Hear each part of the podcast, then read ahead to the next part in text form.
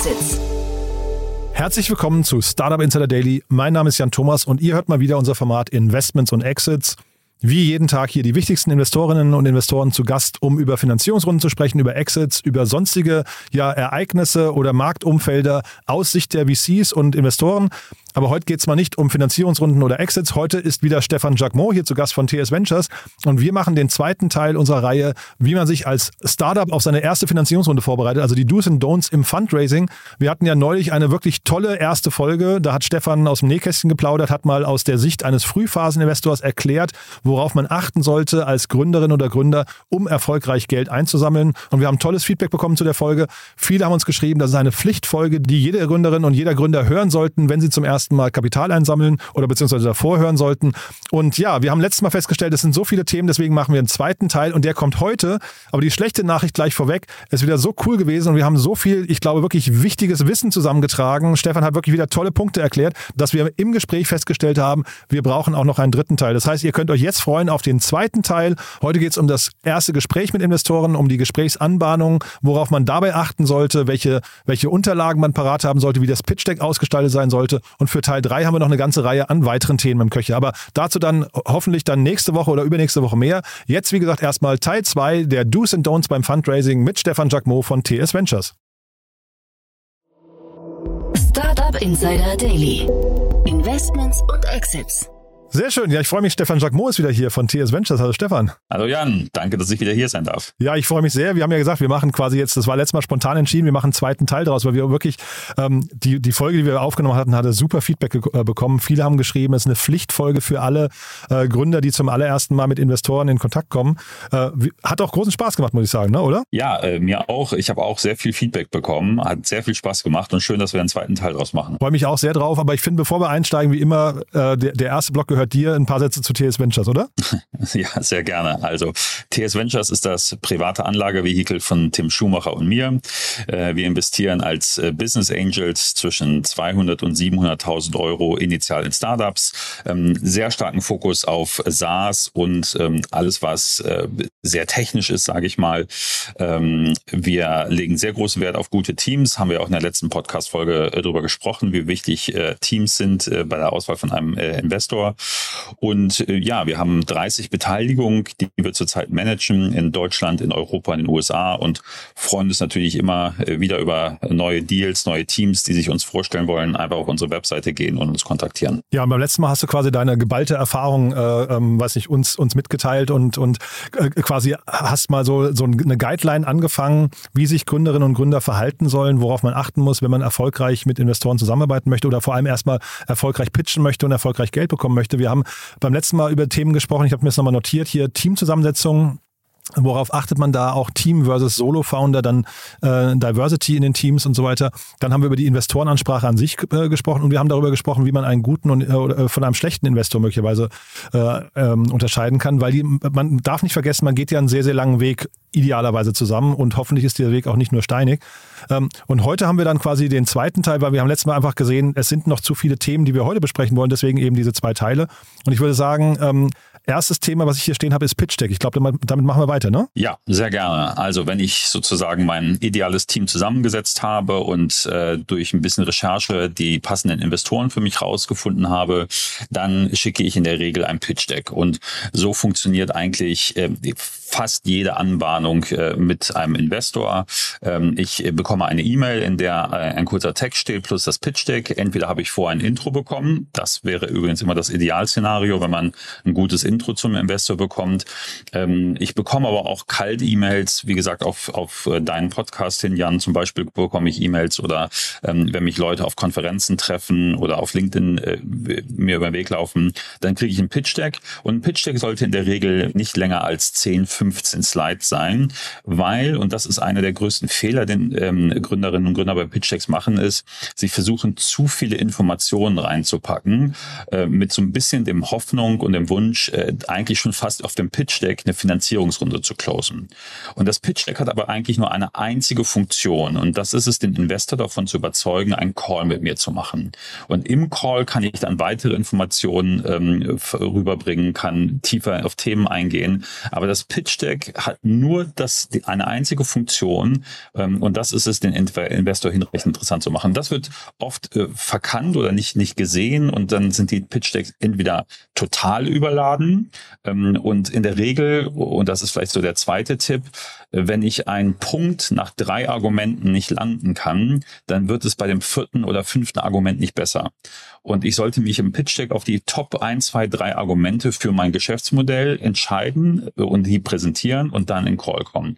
Also ich habe entweder zu viele Informationen und was natürlich auch furchtbar ist, ähm, sind Pitch Decks, die keine Informationen äh, äh, enthalten, die nur Bilder und Emotionen enthalten, äh, die eigentlich nur mit Voice-Over funktionieren äh, oder sogar One-Pager. Ich bin ein großer Gegner von One-Pagern, äh, reflexartig. Das ist bei mir auch, um kurz mal hinterm Vorhang gucken zu lassen, da habe ich sogar einen programmierten Shortcut, dass wenn mir jemand einen One-Pager schickt, es automatisch dann äh, die E-Mail kommt, äh, bitte ein gesamtes Pitch-Deck schicken. Ah, ist das so? Ja, ist ja spannend. Ähm, weil ich wollte dich gerade fragen, ob nicht diese allererste E-Mail sogar eine sein könnte, wo man so richtig zeigt, dass man sein Geschäftsmodell auf den Punkt bringen kann, so richtig so kondensiert in drei, vier Bulletpunkten. Äh, ich weiß nicht, das ist der Markt, den wir adressieren, das ist die Innovation, das Geschäftsmodell, vielleicht das ist das Team vor allem wahrscheinlich und der unfaire Vorteil. Also das, ich, ich dachte eigentlich, wenn man das nicht auf den Punkt bringen kann, also in, so in der Kürze liegt die Würze irgendwie auch, ähm, dann hat man eigentlich, dann hat man vielleicht auch gar keine Lust, einen Pitch-Deck zu lesen. Also äh, an der Stelle gilt natürlich Goethe. Eigentlich äh, wollte ich dir einen kurzen Brief schreiben, aber leider hatte ich kein, leider hatte ich keine Zeit, deswegen ist es ein langer geworden. Das ist ein super Zitat, ja. Äh, genau. Ähm, also da, da mag es Geschmacksrichtungen in der Investorenszene geben, dass manche auch einen One-Pager mögen. Ähm, meine, ich persönlich und die, mit denen ich viel zu tun habe, wollen auch immer sofort lieber das ganze Deck haben, äh, weil ich dann doch äh, gerne selber noch ein bisschen recherchieren möchte.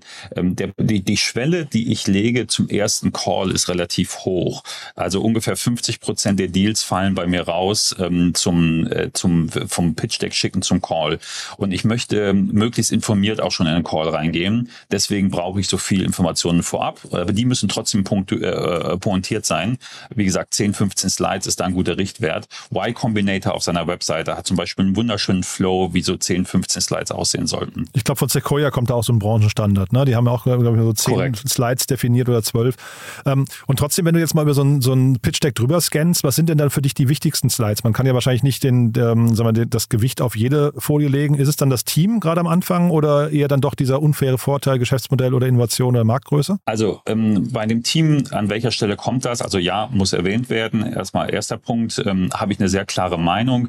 Ähm, und zwar ist es so, dass das Team meines Erachtens vorne hingehört, wenn es bereits Seriengründer sind, weil das Team framet meinen Blick auf das Pitch Deck über die nächsten Slides. Wenn, wenn ich also weiß, die haben schon mal für 100 Millionen eine Firma verkauft, gucke ich mir alles andere sehr äh, wohlwollend an. ähm, äh, da gibt es einen sehr schönen Begriff Benevolenz, äh, den ich an meinen aktiven Wortschatz übernehmen habe in den ah, letzten super. Monaten. Okay. Äh, genau, also dann gucken wir mit sehr viel Benevolenz das nächste, das, äh, das Deck dann an. Wenn man das erste Mal das macht, was, was viele oder die meisten Gründerinnen und Gründerinnen machen, ist ja das erste Mal gründen, dann gehört das Team Slide nach hinten. Und ähm, dann vom Aufbau, äh, glaube ich, mögen die meisten Investoren den sehr klassischen Aufbau, beschreibt prägnant das Problem und zeige, dass das Problem auch wirklich validiert ist. Also, dass du es nicht selber aus deinem eigenen Kopf hast oder nur aus deinem eigenen Berufserfahrung, sondern ähm, gute Antworten sind hier. Wir haben mit 50 Kunden geredet, wir haben 100 Interviews geführt und so weiter ähm, und können das Problem sehr gut beschreiben und dann direkt die Lösung äh, dahinter, wie es aussieht und das dann sehr prägnant. Und dann kommt erst sowas wie Markt Marktgröße und äh, warum jetzt äh, die richtige Lösung ist und äh, die, die Wettbewerbsslide. Wettbewerb, ähm, vielleicht da noch ein Wort zu Wettbewerb, ist für mich eines auch der wichtigsten Slides. Ähm, und ich empfehle da auch immer den Teams, möglichst ehrlich zu sein. Und ähm, die meisten Teams verwenden so eine äh, Kreuzdiagramm mit so dichotomen Ausprägungen, gut, schlecht, oben, unten.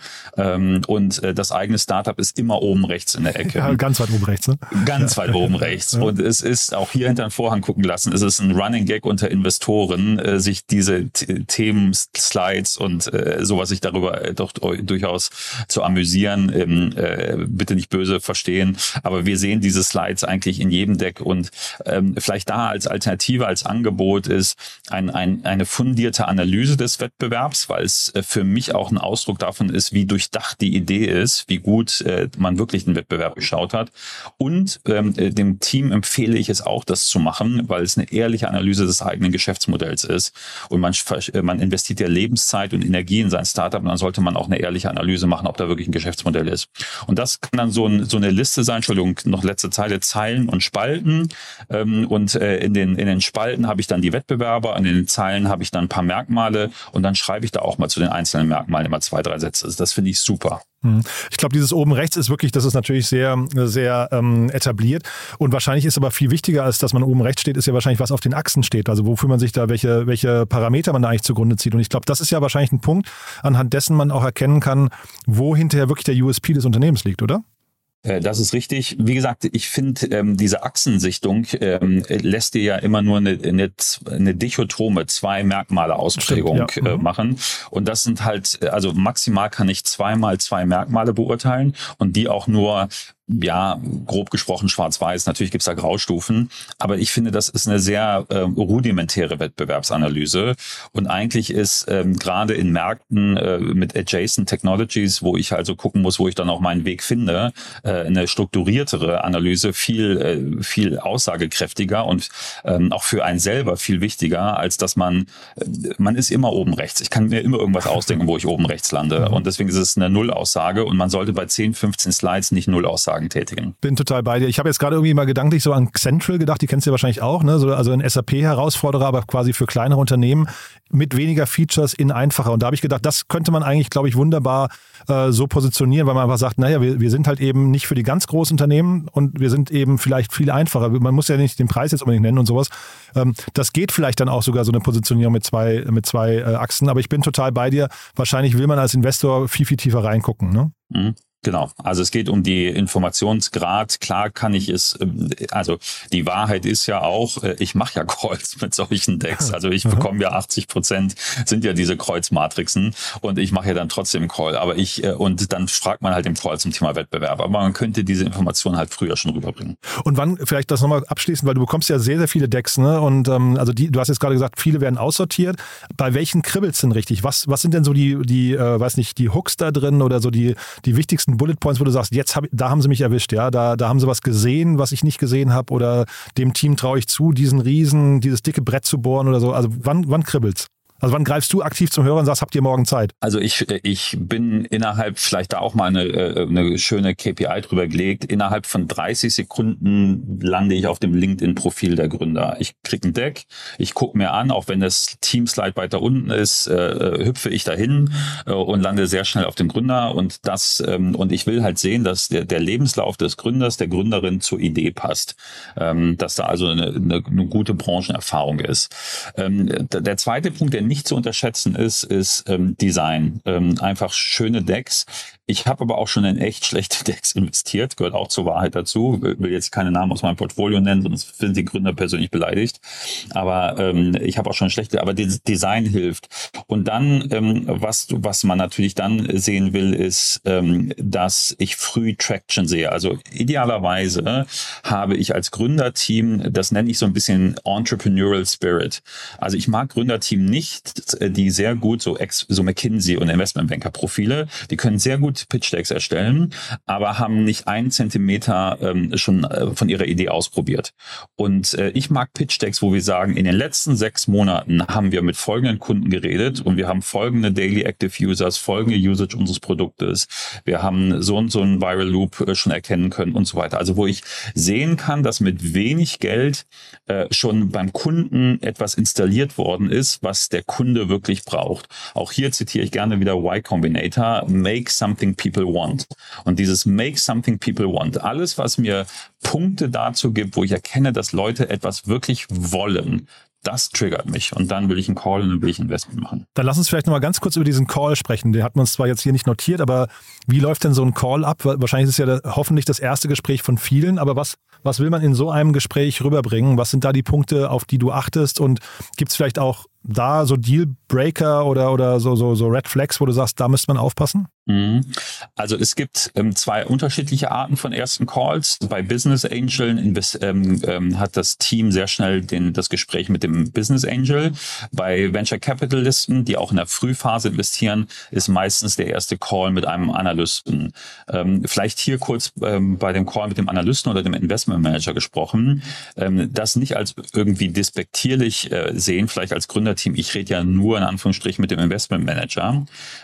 die Investment Manager sind die First Line of Defense ähm, der Partner und ähm, die pitchen dann den Deal in, im Team-Meeting. Das heißt, ich muss den Investment Manager davon überzeugen, dass das eine gute Idee ist, weil der Partner quizt den Investment Manager und fragt, ob das oder die Investment Managerin äh, und fragt, ob das, ähm, äh, ob der, warum der Deal gut ist. Und dann muss muss diese Investment Manager Person äh, aufgeschlaut sein, äh, den Deal verteidigen zu können. Ähm, bei einem Business Angel ist man sehr schnell direkt äh, im Business Angel Gespräch. Bei mir ist es so, wir haben noch einen Analysten davor geschaltet, ähm, der alle unsere ersten Calls in der Regel macht. Und äh, was es da äh, zu überzeugen gilt, ist auch hier das alte Zitat äh, Goethe, was wir eben zitiert haben, prägnant. Ähm, ich, ich konzentriere dich auf deine drei, vier Punkte, die du rüberbringen willst. Und diese Punkte müssen in idealerweise immer was mit Kunden zu tun haben. Also wir haben mit Kunden geredet, unsere Installation, unsere Software ist beim Kunden installiert. Wir sehen folgende Usage.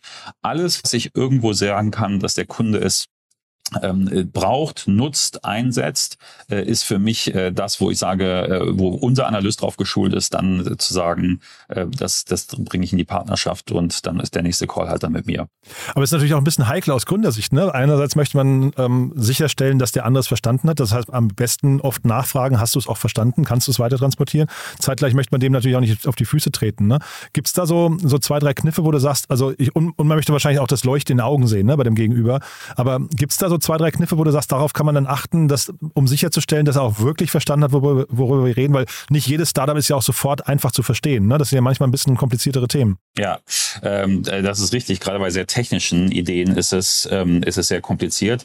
Ähm, das ist eine Kunst, die ein Gründer und eine Gründerin lernen muss. Ähm, die Idee ähm, sehr simpel. Ich, ich nenne das immer Hausmeisterniveau ähm, zu präsentieren. Vielleicht da auch nochmal in die Welt des Investors eingetaucht. Ähm, wenn ich tausend Ideen pro Jahr sehe, dann rede ich mit ungefähr vier oder dann sehe ich vier bis fünf Ideen pro Tag und äh, mache halt so und so viele Calls pro Woche. Und ähm, ein Investor kann nicht so tief sein, äh, in allen Themen drin sein, wie die Gründerinnen und Gründer selbst.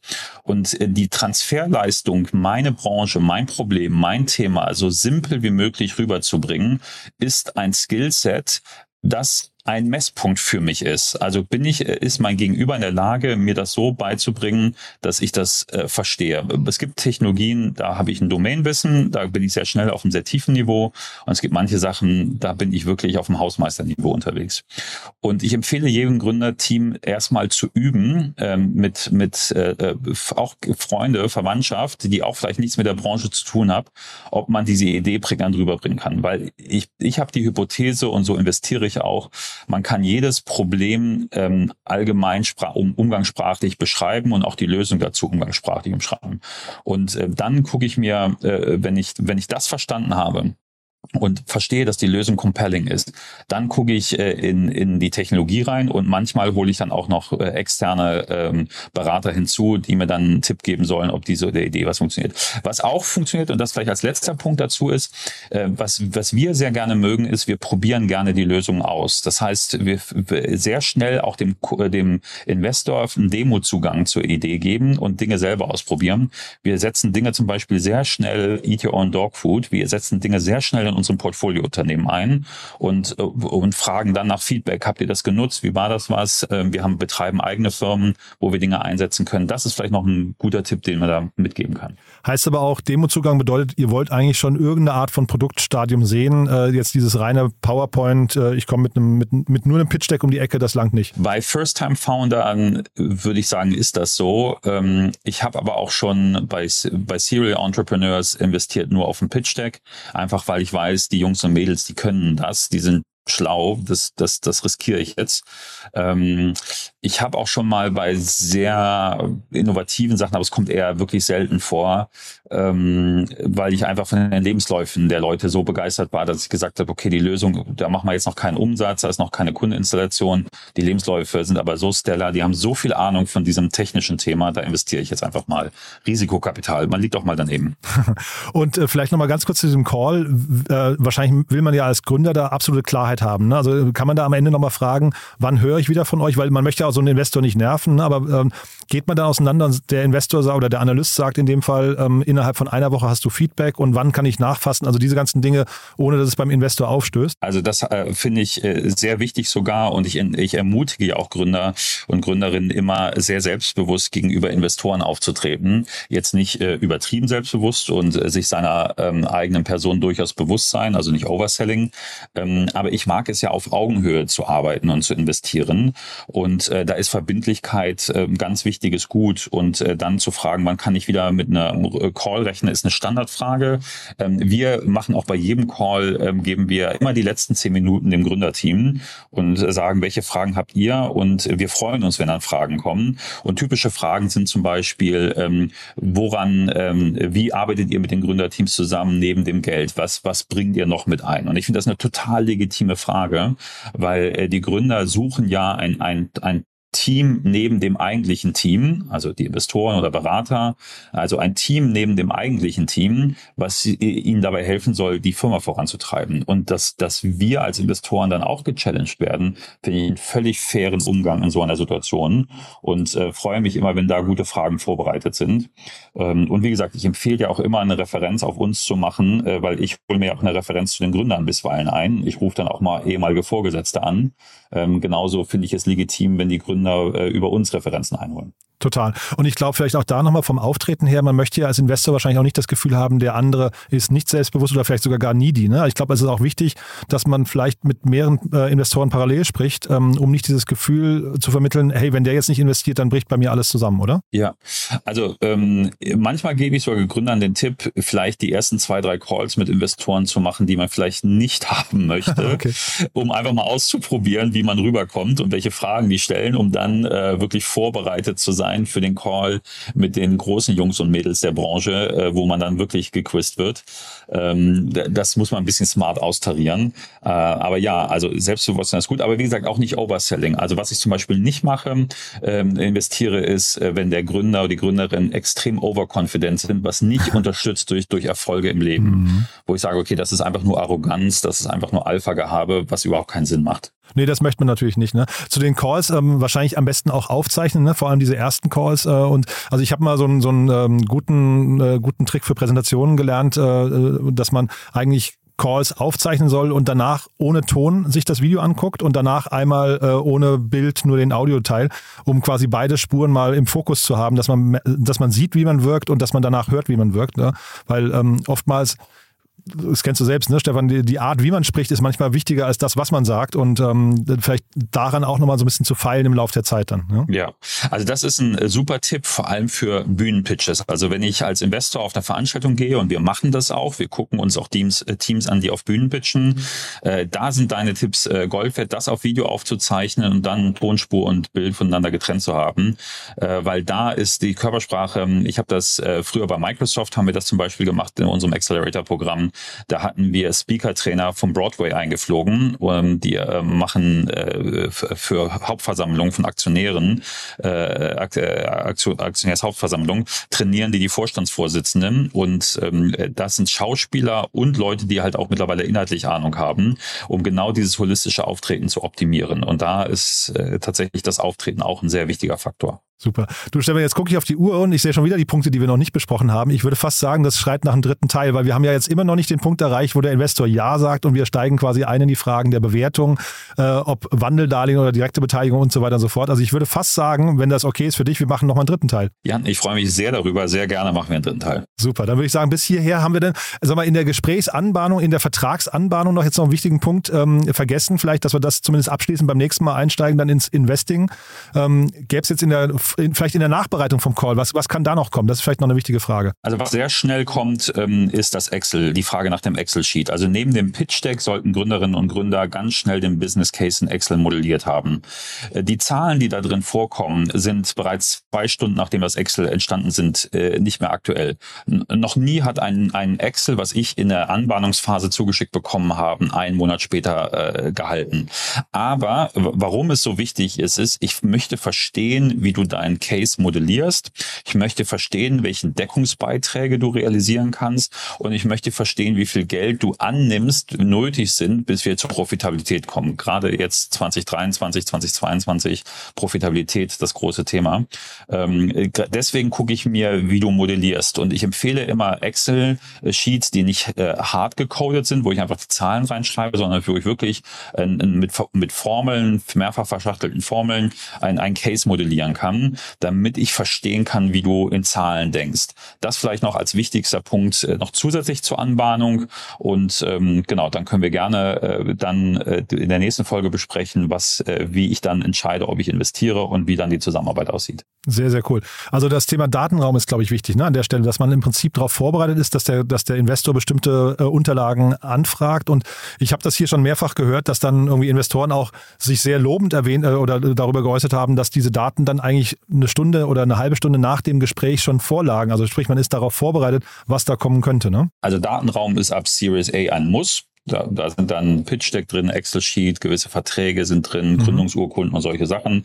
Bei mir als Business Angel ist es nicht ganz so relevant. Okay. Pitch Deck, Excel reicht mir. Mhm. Ähm, Datenraum sehe ich gerne, wird ja auch viel in Notion mittlerweile zur Verfügung gestellt. Finde ich nice, aber ist für mich kein notwendiges Add-on. Series A-Investoren, institutionelle Fonds, die ja auch eine gewisse Rechtfertigung gegenüber LPs haben, also gegenüber ihren Investoren, äh, da ist natürlich ein Datenraum gut, um auch dem, dem Investor, dass der seine Nachweispflicht hier ordentlich gearbeitet zu haben, nachzukommen. Äh, das ist da ein Muss. Ja, ich wollte auch auf die Geschwindigkeit, ne? dass man wirklich dann nicht sagt, okay, ich muss jetzt die Finanz, das, das Financial Model erst noch kreieren und melde mich in zwei Wochen wieder. Ne? Also dass man wirklich sagt, ich habe eigentlich diese Fragen, die kommen könnten, die habe ich eigentlich parat. Korrekt. Äh, und der Josef Brunner äh, hat hier mal das schöne Bild gezeichnet, hat gesagt, so eine äh, Unternehmensgründung oder der gesamte äh, der, ähm, der, der Weg eines Unternehmens ist eigentlich wie so ein äh, Besteigen von einem Gipfel und man mit diesem, mit diesem äh, Geld, was man einsammelt, muss man quasi immer definieren können, welchen Meilenstein man erreicht oder welches Basecamp hat er dann gesagt. Ne?